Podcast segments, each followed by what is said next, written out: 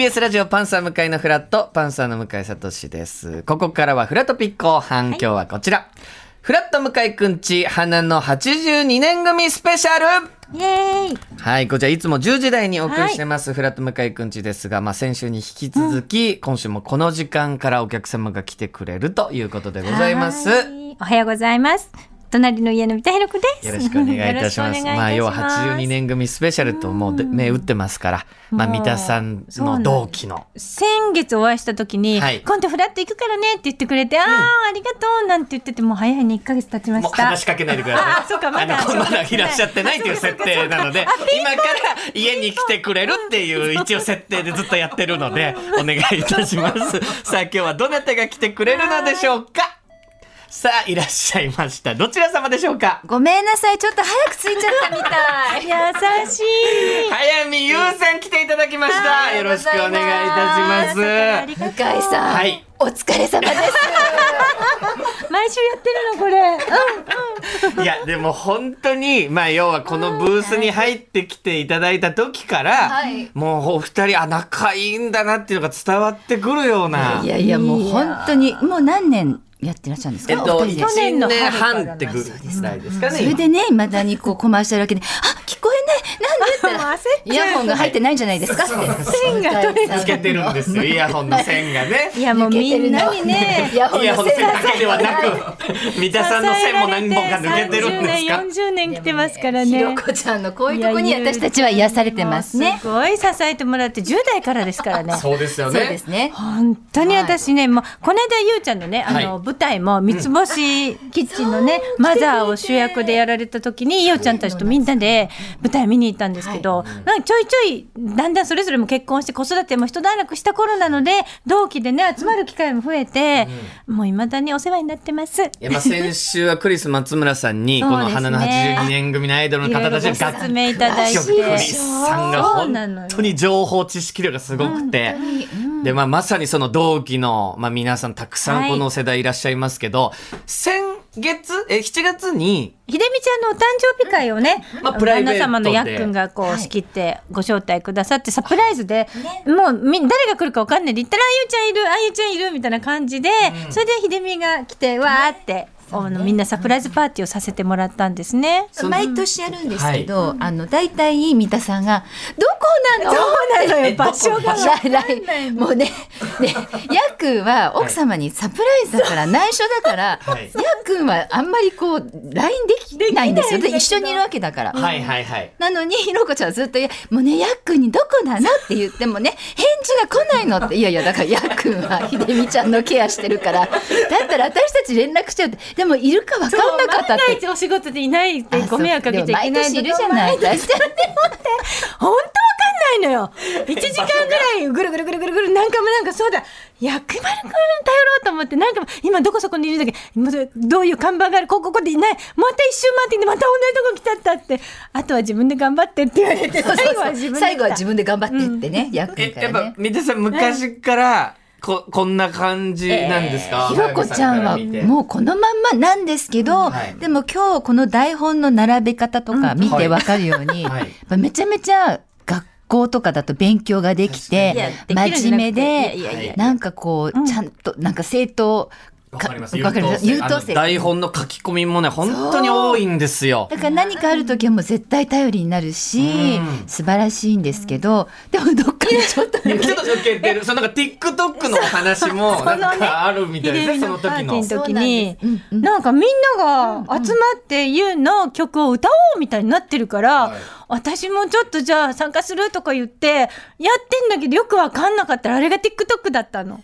でもその前にはい。誰の歌にするって言って、はい。で秀美ちゃんの娘さんがじゃあ優の歌はって言ってくれて、うんうんじゃあ練習しようって、まあ、こういいかなイエーイってみんなで振り付けやろうって練習したんですよ、はいじゃあやりますって言って、はい。実際に回した時に、はい。ひろこちゃんだけワンテンポ遅れてイエスって言うし、しかもあの振り付けも全然できてないんですよ。ちょっと急いで初恋と一緒くたにになっちゃってわけわかんなくなって。そうなんだ。そうそうそうあそれでは分かった、あれ理解できた。あそうだ。そして今度ちゃんともう一回撮ろうでねそう秀美も OK もが出て入入っそてしたらなぜか、あのひろこちゃんがバースデーバルーンを持ってきて、はいイエスの時に、あの頑張ってあげてたんだけどそれがバンバン秀美ちゃんに当たってて違うのよ私ねなんで距離感わかんないあの薬丸くんがまあ秀美ちゃんを奥さんとしてすごく守ってらっしゃるいつも、はいそれで秀美は基本的にもう映像とかそう表に出ないっていう感じだから、私は秀美を隠さ Titanic ya. バルーンバルーンバルーンバンバンバンバンバやったらいデミの顔にバンバンバンバンバンバンバンずっと最初から最後まで当たってて気遣いだったんですね、うん、顔をせなきゃと後で聞いたらやっくんから許可が出てやってるのに私はひデミの顔にバルーンぶつけちゃったそうなんだひみちゃんがあいたいたあいたあの映像もまた面白いよね TikTok に今も残ってらっしゃるってことですかね、はい、なんか私の TikTok とあとりみちゃんひでちゃんのお嬢さんの、ん、なんか別のが上がってると思いますそこで見ていただけて。でも、はいゆうちゃんはしっかりされてて私それこそもう歌でもそうなんですけどテレビ東京でねあのほらか花の女子校カトレア学園でみんなアイドルがもう暇せ暇じゃないちゃんとスケジュールで入っては、テレ東に行ってコントやって歌ってまたどっか行ってまた時間が来たら戻ってで、よくそこの学園の、まあ、番組なんですけどあって、でラジオとかでもね、みんなで集まって予定がなかったらそのままどっか行こうとか。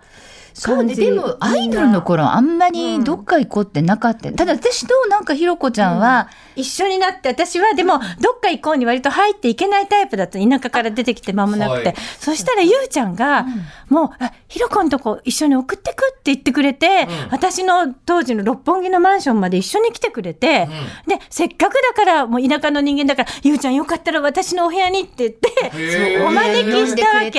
でも急にだからお土産とかも用意してないからい田舎の人間だからあなんかと思って冷蔵庫から 野菜をいっぱい袋に詰めて「ゆうちゃんありがとう」って渡野して。菜じゃないの、玉ねぎ。はい。一袋ネットに入った玉ねぎをいっぱいいただいて、はい。持って帰ってカレー作りましたよ、あれで。美味しい甘いカレー。ですね。まあでもそういう思い出が。82年組のやっぱ絆みたいなものはもちろんあると思うんですが、まあ早見さん、はい。えーそもそもデビュはい。ーがですね、はい。結構ハワイでのスカウトなんですよね、まずきっかけは。そう。なんです。うちあのみんな東京なのものなんですけど、はい。あのたまたま父が授業してた時に熱海で生まれて、はい。で小さい頃グアムとハワイに住んでたんですけど、ハワイに住んでた時にスカウトされたの。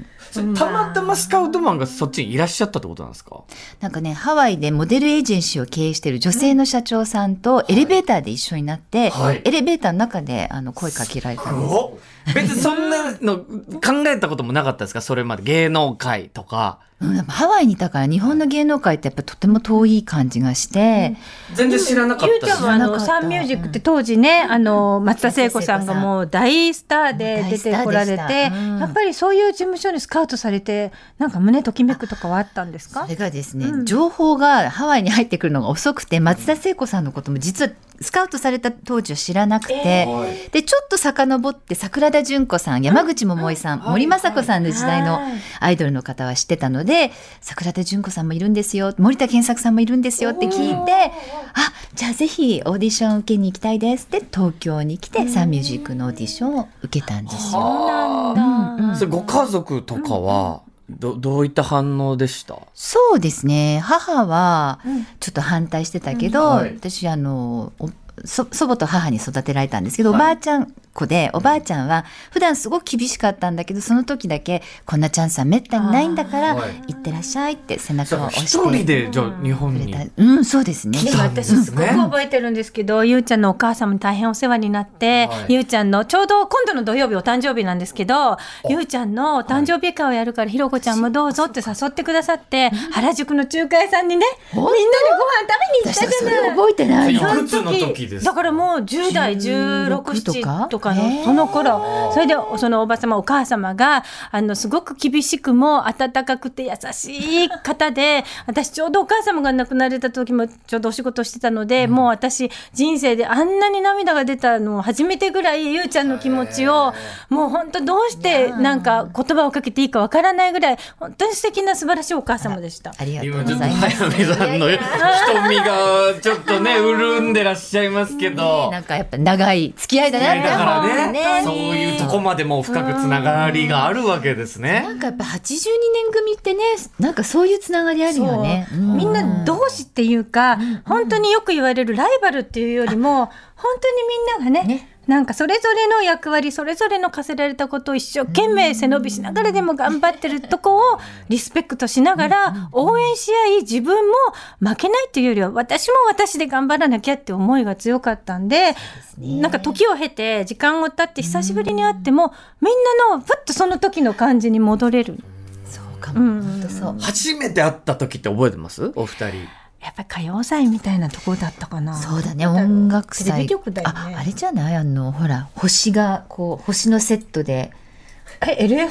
うんあ言っていいの？あのテレビ東京。のねだと思うそう、ヤンヤン歌うスタジオもあったしね、カトレアもあったしね。そうねカトレアって懐かしいな。そうよ、女子いっぱいで、森海ちゃんとかみんなゆうちゃんとかも来て、入れ替わり立ち替わり。確かに、それ初めて仲良くなったタイミングとかっていうのあるんですか？楽屋は結構みんな一緒なんで、もう大勢何十年だったの。はいはいはい。だからもうみんな82年組は年齢も近かったので割とクシュッと一緒になって鏡の前でねなんかこうだってもうゆうちゃんはだからそのハワイから来たこう、なんていうの？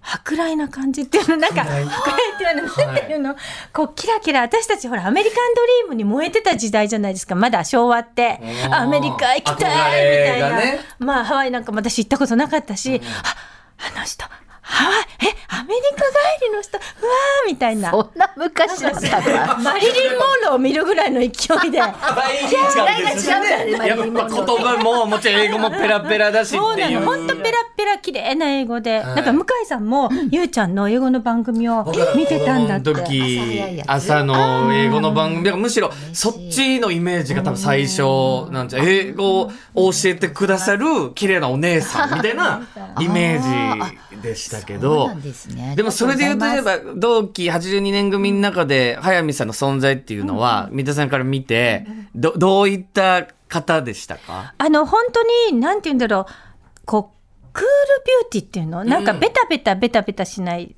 こう自分は自分って持ちながらでも困ってる人がいたりなんか一人の人がいると、こうちゃんと手を差し伸べるっていうことを目の端っていうかいつも心を配ってるっていう感じ。へーだからこう私はこんなに人に配ってますよじゃないの。すっごくこうクールビューティーなのにちゃんとこうフォローしたり思いをみんなに届け寄せるっていう気持ちがとっても綺麗にできる人であ心は綺麗なんだなっていつも思いまし優た。しいひろこちゃんありがとうしかもアイドル時代に大学そうよにも上智進大学されてるんですよね。そうですね。はい。大学は、そう、あの、1年浪人してるんですけど、上智大学そうですね。高校卒業するときに先生に相談して、お前無理だぞと。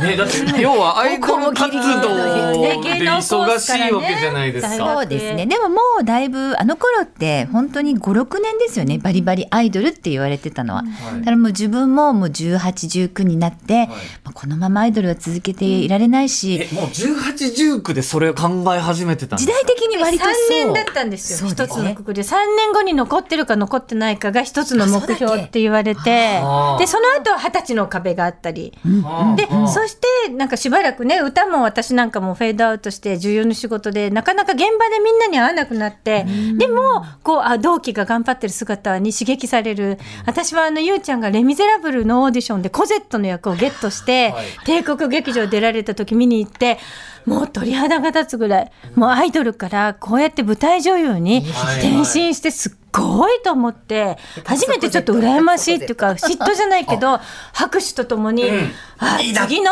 段階ステージに上がってるゆうちゃんを私も追いつくように次のステージ頑張ろうと思ったのがすごく思い出されます。でもやっぱ大学進学しようっていうのは、それどういう気持ちあもうで。本当にだからこのままアイドル続けていられないし、就職活動とか、あ、そんなことも考えてらっしゃっ結構考たんですか？えてたの。芸能界でもうないところで。もう、考えてたし、あとなんか自分は本当にこの仕事が合ってるのかなってすごく迷いもあったので、おそれどういう部分でですか？うんどうなんだろう、うん、まあそうですね。私の一番大好きな歌をもうはい。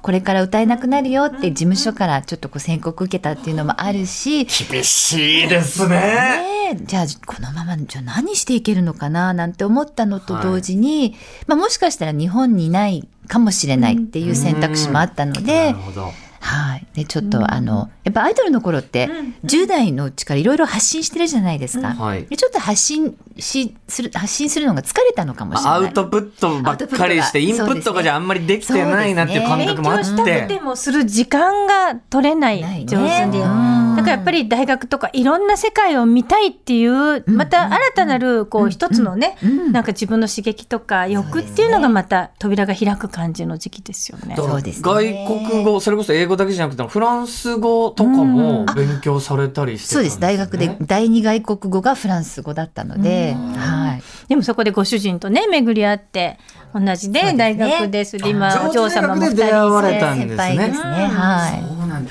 いや、でも本当に、まあ、この番組に82年組の方、小泉京子さんとかも来てくださいましたけど、来たのね、この間。で、三田さんもそうですし、早見さんもそうですけど、本当皆さんなんかおお変わりないって言うとあれですけど、なんかななんかやってんすか？みんな。82年組の、あんまこれ放送で言えないやつとかなんかやってます？何？それなんかありますか？維持するって言うと変ですけど。いや美容の話より最近健康だよね。もうね、女性ってある年齢になると、はいなんかこう恋愛から美容の話になって、うん。うんはい。で、美容から健康なんだけど、うん私たち美容をしないで健康の話してるよね、最近。あんまりじゃあ特別、こういうこと美容のためにやってますっていうのってあんまりないんだってですか私たちの時代何にもなかったじゃない。本当変わんないよね。本当二人とも。多肌も分綺麗で。そうなん。ですけど。うん。いやだってあの頃もほとんど睡眠時間もない中でうん。もう酷使してなおかつねそんなちゃんとお手入れもしなかったしエステとかもない時代だし。ないない。うん。だからそれはそれでいい時代だったよね。ううん。う。みんな普通だった。うんそうね。特別食べるものとかっていうのも気をつけているとかってないんですか、どう？食べるえゆうちゃんはいろんなそういうパイオニアで自然なこととか詳しい、ね、言われるんだけど、私ね、割とジャンクフード大好きだったり、あまあ、一番心がけてるのは、運動して、よく寝ること。もうねゆうちゃんズンバ運動っていうのズンバズンバダンスっていうの？ズンバ。やってるの。何ですか？であのラテン系の音楽に合わせて有酸素運動をする、はあ。ちょっとあの昔で言うとエアロビックスなんですけど、うんはいはい。もう少しこうヒップホップとかちょっとストリート系のダンスの動きを含めたあの、はい、運動のインストラクターの資格を取ったんですよ。かっこいいのとか先生かっこいいっていうか、まあやっぱこの運動とかやっぱちちゃんと寝るとかやっぱ結局そういうことまあがだから基本なことですね。健康がねあってこその。ストレスためないとか。うんちょっとあのこの後もですね、はい。早見さん今もちろん現在も音楽の活動をねたくさんやってらっしゃるのでそちらの話もちょっと10時台に、はい。えー伺いたいと思います。早見さん後半もよろしくお願いいよたします。ろしくお願いします。フラットフラットフラット。フラットもっとプールのスポットライト誰一人取り残さない社会をキーワードにゲストをお招きしながら勉強するやつ。みんなで考えてゆこうスポットライト。毎週日曜夜11時配信スタート